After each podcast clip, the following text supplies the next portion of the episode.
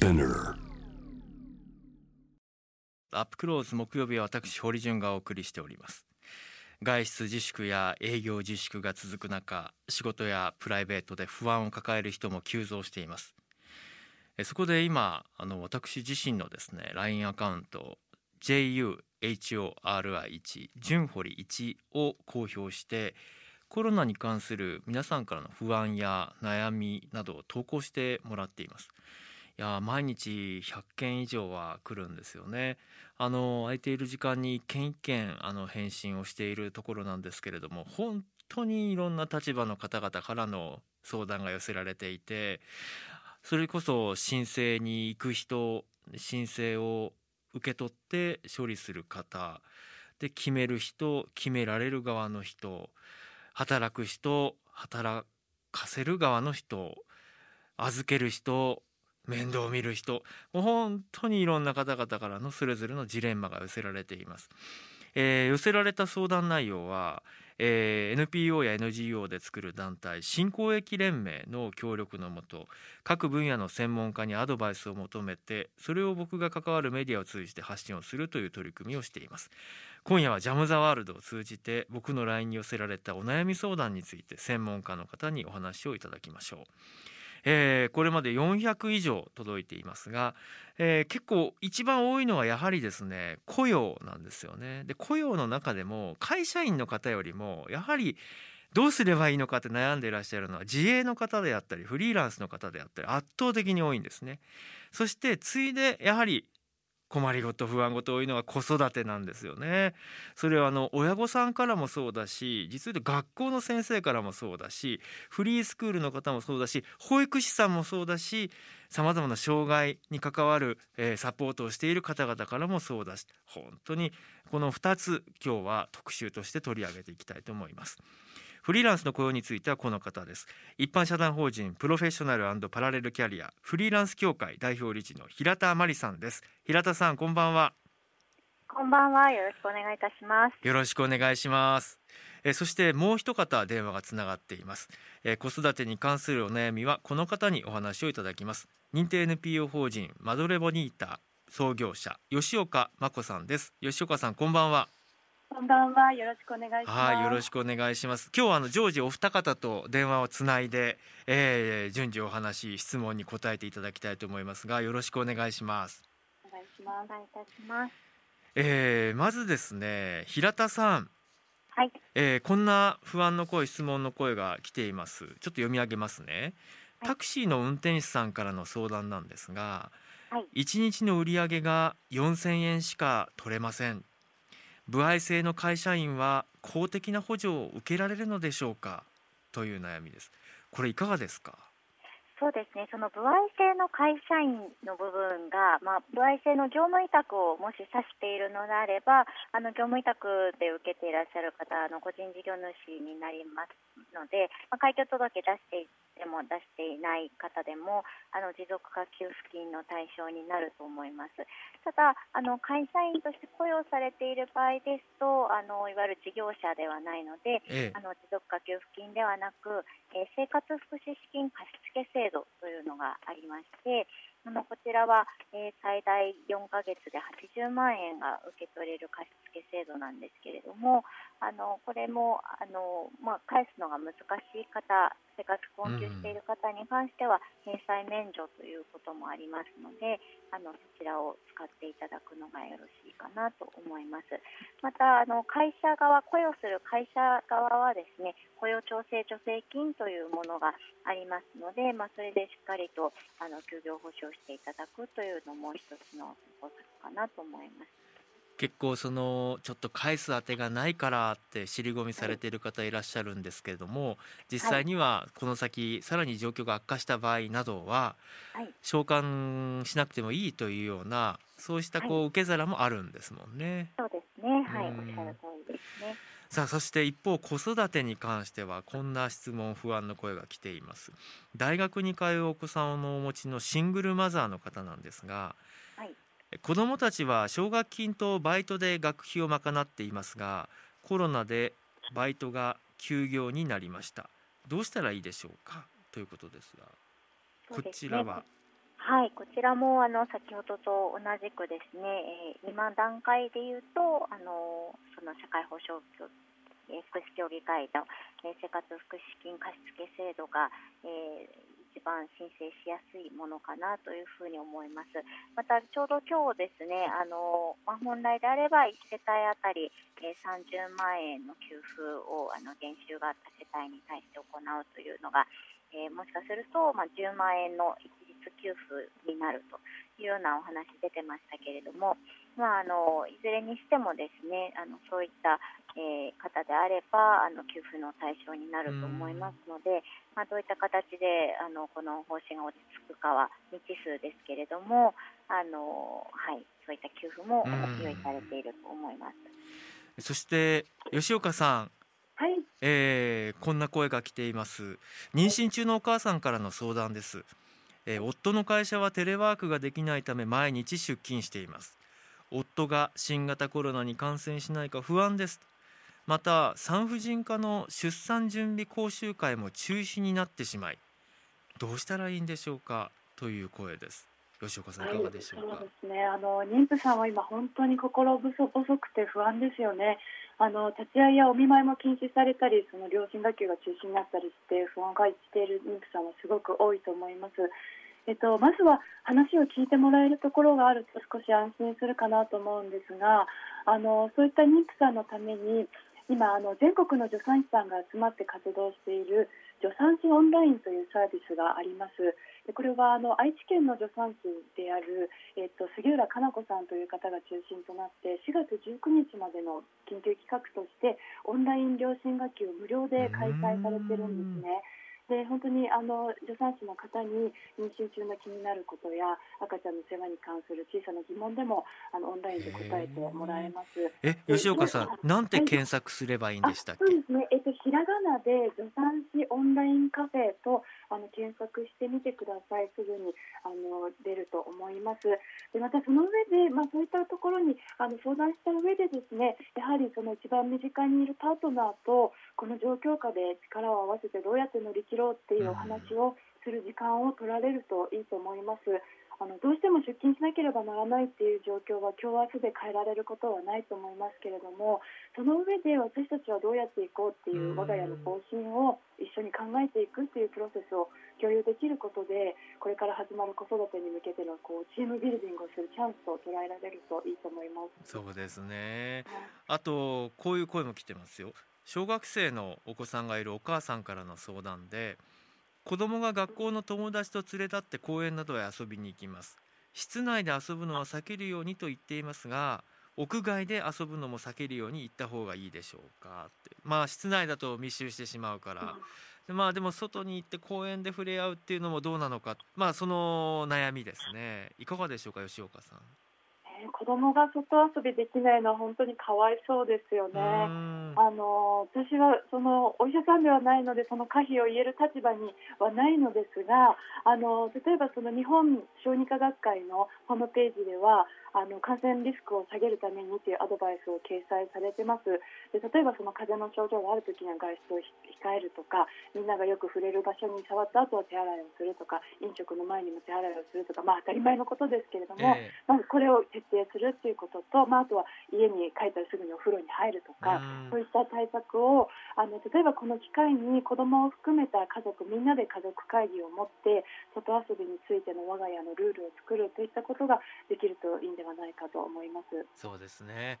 えー、子育てに関しては吉岡真子さんそして雇用に関しては平田真理さんにお話伺っております。さあ改めて雇用に関してです、えー、平田さんよろしくお願いします。はい、えー、友人が派遣労働者という方からの相談ですえー、はい、週5勤務の契約で働く派遣労働者の友人が一方的に1日おきの出勤を命じられたり突然出勤停止の連絡が来るなど翻弄されているとのこと。解雇であればハローワークへ行って保証を受けながら次の仕事を探すこともできるけれどもこの現状での退職は自己都合退社となって保証は3ヶ月後にならないかと何ともじれったい状況なんですがという話ですねいかがでしょうか平田さんそうですね。私はあのフリーランス業務委託のことはあの割と専門なんですけども、雇用については一般的なことしかあの答えはできないんですけれども、あのおそらくいわゆる失業保険であれば、あの自己都合退職の場合ですね、あのなかなか難しいのかもしれないですけれども、あの普通に、えっと、先ほど申し上げたような緊急のですね対策ということで言えば、えーあの非常に柔軟にですね対応するようにという Q&A も出てますので、あのあまり細かいことであの要件を狭めるっていうようなスタンスはあの政府にないかなというふうに理解しています。あと一つなんですけどこれですね、はい、コロナの影響で仕事がキャンセルになったのは事実なんですがそれを証明する契約書のようなものがありません、どうしたらいいんでしょうか？はい、ここはあのご心配されなくて大丈夫かなと思います。あ大丈夫ですか？フリーランスははい、口約束が横行していて、契約の実態ですとか、原資を証明できない方がいるという問題は、我々もずっとあの政府にお伝えをしていて、あのほとんどの事業者向けのあの施策においては、えー、前年度、去年の確定申告をあの白色申告でも構いませんので、しっかりされている方であれば、えー、対象となるような形のものがほとんどです。で一つだけ、えー、小学校休業と対応支援金というですね、あの小学校とか、まあ、保育園の休校休園を理由で、日額4100円が給付されるという休業保障があるんですけれどもそれだけはあの、まあ、休業保障ということで労働者に近い働き方をしている方が対象という施策になりますのであのそれだけはまあ契約書が必要なんですけれどもそれ以外は、はい、事業者向けの施策であればあの確定申告で大丈夫です。同じような悩みの方がリスナーの方から来ました、ね、フリーランスのミュージシャンです。フラメンコ舞踊のライブやコンサートなどの伴奏者としてギターを弾いたり歌を歌ったりするのが主な仕事です。私の月の収入は30万円程度ではありますが、まあ、今回3月から5月は全くの無収入。その先も見通しは立ちません。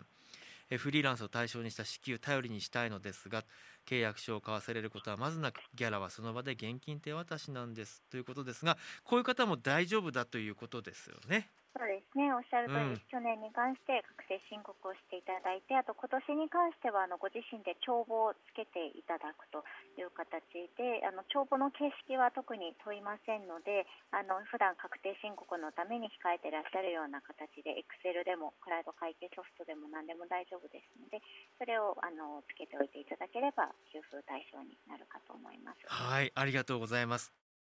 外出自粛営業自粛が続く中浮き彫りになったお悩みからフリーランスの雇用問題と子育てに関する相談事に対してこの方々から今夜はアドバイスをいただいています。一般社団法人プロフェッショナルパラレルキャリアフリーランス協会代表理事の平田真理さんと認定 NPO 法人マドレボニータ創業者の吉岡真子さんです。後半もお二方ともよろしくお願いします。よろしくお願いします。はい、あ、もう見事な今シンクロを見せました。あの今回は新公益連盟という NPO、NGO などで作る団体の皆さんに僕も働きかけたところすぐ各分野で活動されている皆さんを紹介していただいて今夜のテーマは平田さんと吉岡さんご登場いただいています。さて、えー、子育てなどに関していろいろお答えいただきたいんですがこういう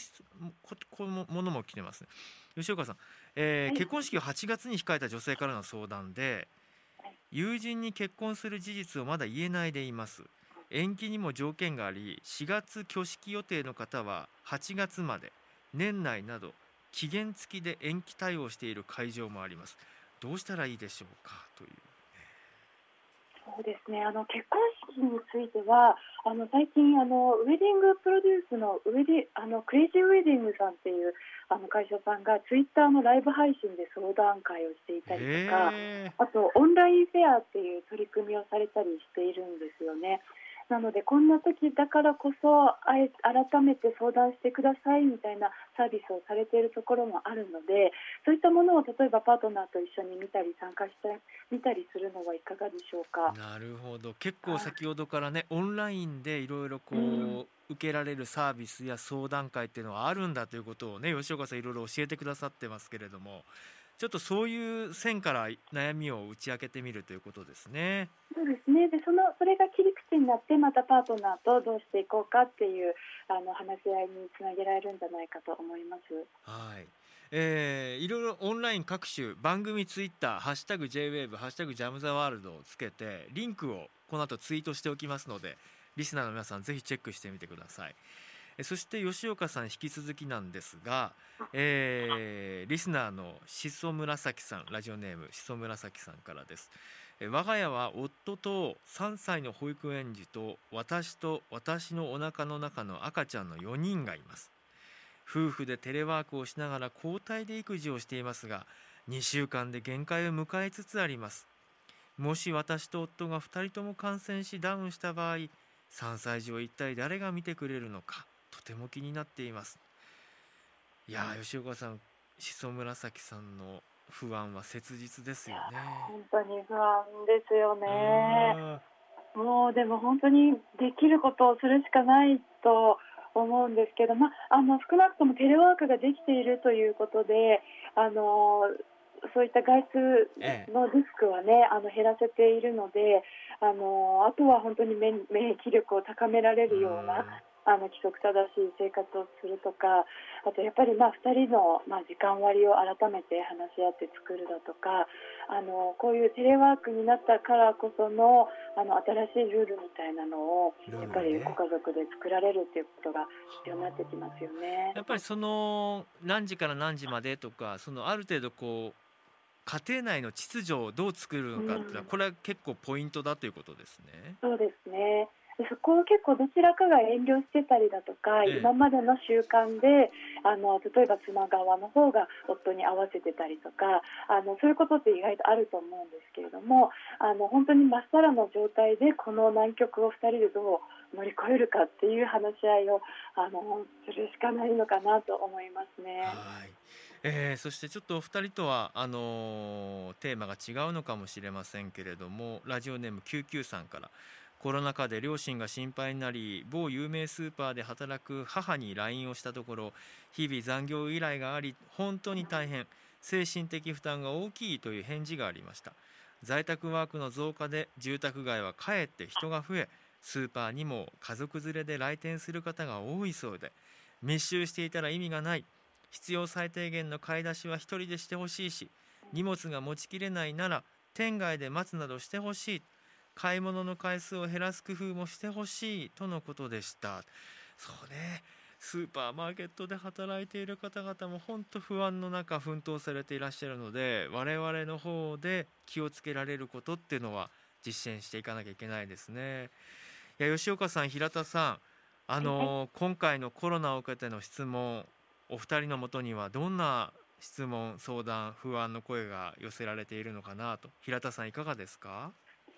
そうですね、あの一番多いのはやはり持続化給付金に関する問い合わせです。でまあ、開業届を出してなくても大丈夫かっていうような声に関しては、あの白色申告でも大丈夫ですっていうことを、まあ、お伝えしているんですけれども、あともう一つ多いのが、え今年開業した方ですね、去年の確定申告がない方は、えー、どうすればいいかというお問い合わせもあります。でこれに関してはあの今検討はしているんですけれども、ええ、もしかすると、まあ、難しいかなというようなことも思っております。ということは今年独立して、はい、その前年の経営実績が証明できない方はちょっと今の制度上では漏れてしまう可能性があるということですか？そうですね。一応あの政府も課題として認識してあの検討はしてもらってるんですけれども、うんうん、それをありにしてしまうと、まあ、不正受給の温床となりかねないということもあの懸念としてありましてあまりここで不正受給が起こるような仕組みにしてしまうと結果的にフリーランスの方々への批判社会的な批判というのが高まってしまうことにもなりかねないのであのしっかりとそういったあのことが起きないようにするっていう中でですねあのどうしても難しい部分がありまして、まあ、それに関してはあのこれ持続化給付金以外の支援策もいろいろ出てますのでそちらを使っていただくっていうのが現実的になってしまうかもしれません。うん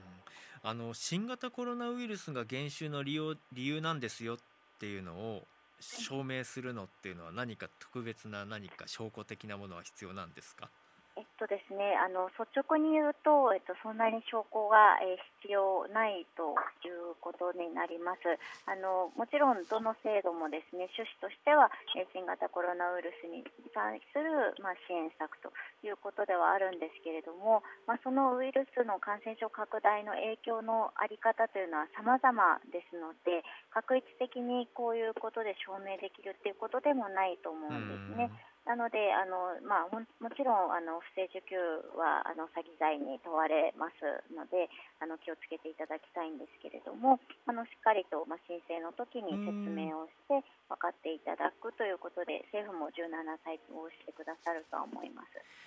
吉岡さん。はい、えー、産後のお母さん方のケアなども続けてこられました。で今は本当に子育てやいろんなお父さんお母さんから全般的にいろんな声を聞くことになっているかと思いますけど吉岡さんのもとにはどんな不安の声や心配事が寄せられていますか？そうですねまず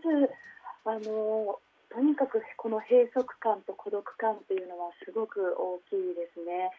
でやっぱそういった方々があの少しでもやっぱりストレスをあの減らして、えー、誰かとつながれるっていうことがすごくあの大事だなと思っています。あと一方で本当に本当の意味で困窮してしまっているようなシングルマザーの方もたくさんいらっしゃいまして、今他のその一人親支援の NPO ともあの連携してあのいろんなサポートをしているんですけれどもあの例えば、えーと、先ほどのちょあの、えーと、お子さんの収入が減ってしまって、はい、学費があやあのどうしようっていう方がいらっしゃいましたけれども。奨学金バイトで賄ってま、ね、奨学金とバイトで学費を賄っているがバイトが休業になっちゃった。ねそうですね、でそういうケースもあの例えばその一人親支援の NPO でシングルマザーズフォーラムさんというところがありましてそこがあのいろんなその学生支援機構という奨学金の団体にあの届け出をすると給付奨学金の支援対象になるだとかあの小口の家計制度などいろんな支援制度をあの紹介してくれたりっていうそういう相談を受けてますのであのぜひ相談してみてほしいと思います。そうか。はい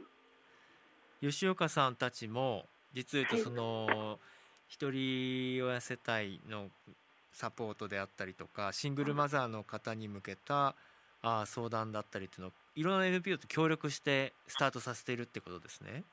そうですねで私たちの専門は本当に体のセルフケアだったり、うん、あの人とつながるっていう部分なのであの実は今週からシングルマザーのためのあのセルフケア講座っていうのをオンラインで行っていまして、えっと、今まで4回もすでに行ったんですけれどもあの全国からシングルマザーの方があの参加してくれていまして。それであの本当にこう生活が困窮している中で、いろんな支援も受けてるんだけれどもでも自分自身のケアが一番後回しになってしまうっていうことにやっぱり気づきましたっていうふうに言ってくださっていて、えー、本当に簡単にストレッチとかこう体を動かしたりあとはあのそのズームのブレイクアウトルームで2人組で話したりっていうちょっとしたセルフケアなんですけれども、あのそれをすることで本当に気持ちが軽くなってだとかあの体が疲れていたことに自分で気づいたとかあのそういう気づきを得られてあのすごくストレスが軽減されたっていう声もいただいてます。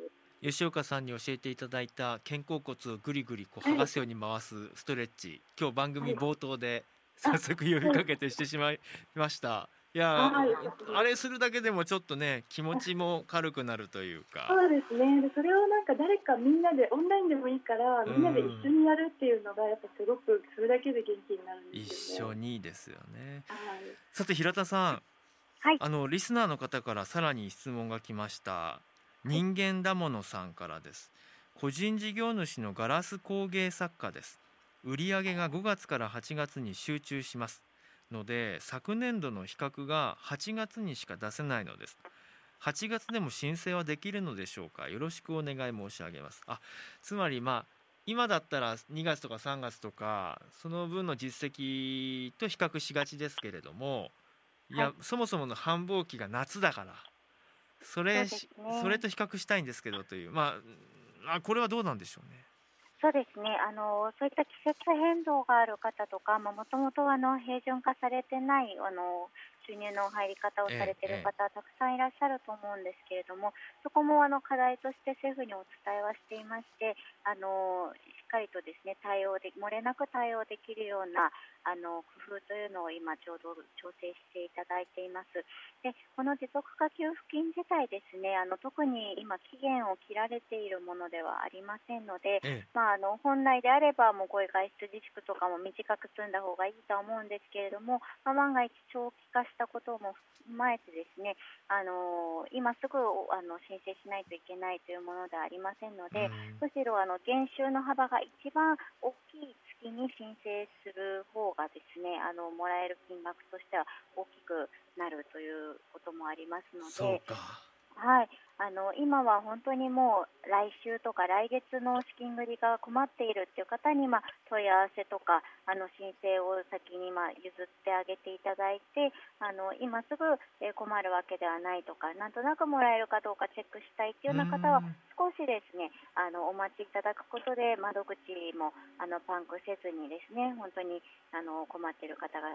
速やかに救われることにつながるのかなと思います。そうですね。先ほど言ったその窓口が混雑しているっていう職員の方からの心配事はこれは申請する側があのある程度誰かにその優先順位をきちんと意識しながら申請していくっていうことが改善策の一つなのかな、はい、っていうことですかね。ね。やはり想像力をあの思いを馳せてですねあの思いやりを持ってお互いにあのやっていくっていうのがやっぱりこういう緊急事態はあのみんなで必要なことかなと思います。あの平田さんが書かれた記事や平田さんが解説されている記事あの、はい、検索すると平田真理さんで検索したりフリーランス協会で検索するといろいろ出てきますけれども、はい、あのぜひこれ読んでくださいとかここにアクセスしてみてくださいっていうものがあればぜひ平田さん教えてください。あはい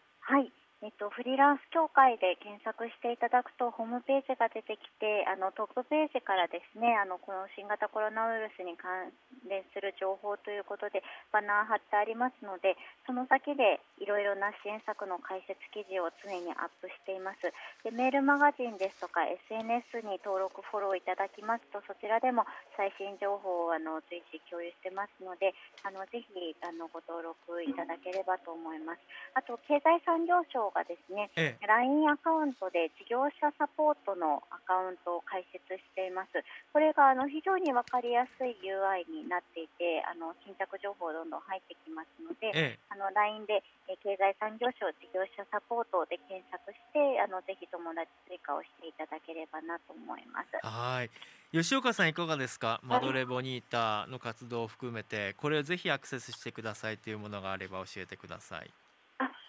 ですね、えーと、マドレボニータでもあの実はオンラインのあの、えーと、カップルで参加できる両親学級っていうのは実はもうすぐリリース予定でして実はこの騒動が起きる前からずっと企画していたコンテンツなんですね。であのそれも間もなくあのリリースしますのでぜひご利用いただければと思います。で先ほど言っていた一人親支援のあの、えーと、プログラムもまだ継続予定ですし、えーとオンラインでできるあのプログラムを次々、えー、リリースしていきますので、えー、えーとマドレボニータのあの SNS、あのフェイスブック、はい、あのツイッター、インスタグラムで、えーと、最新情報を提供していますので、ぜひご覧いただければと思います。ありがとうございました。えー、今夜は新公益連盟の協力のもと一般社団法人プロフェッショナルパラレルキャリアフリーランス協会代表理事の平田真理さんと認定 NPO 法人マドレボニータ創業者吉岡真子さんにお話を伺いました。ありがとうございました。ありがとうございました。ジャーナリストの堀潤です。いや僕は今自分の LINE の ID を公開してそこに新型コロナでいろんな不安ありますよね。何かあったら連絡くださいね。なんていうふうに JUNHORI1 純堀1っていうのを公開してるんですけれども。あのリスナーの方から